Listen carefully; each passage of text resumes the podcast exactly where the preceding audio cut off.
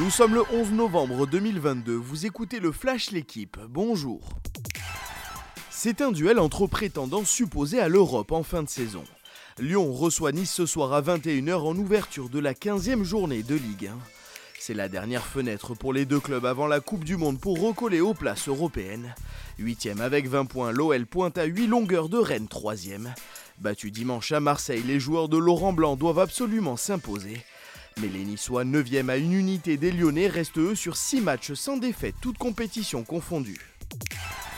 Il faut choquer, toujours choquer. Ces mots, ce sont ceux de Victor Wembanyama.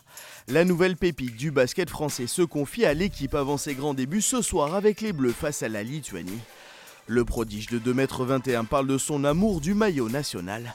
Fan absolu de Kobe Bryant, l'ailier fort veut absolument être numéro 1 de la draft NBA en 2023. Le Nantérien de 18 ans se rêve aussi en un joueur indéfendable capable de s'adapter à toutes les situations. Après deux succès d'affilée en Euroleague, l'Asvel s'est incliné hier face aux Algiris Kaunas.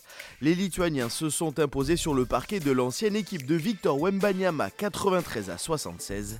C'est la quatrième défaite en sept journées pour les joueurs de TJ Parker.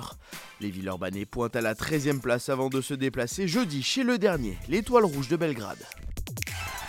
Armel Lecléache est décidément maudit sur la route du Rhum. Le Finistérien a été contraint de rentrer à Lorient hier après avoir cassé la dérive de son bateau. L'équipe du skipper de 45 ans va travailler sans relâche pour lui permettre de repartir dès que possible. Blessé en 2014, le Cléache avait chaviré 4 ans plus tard.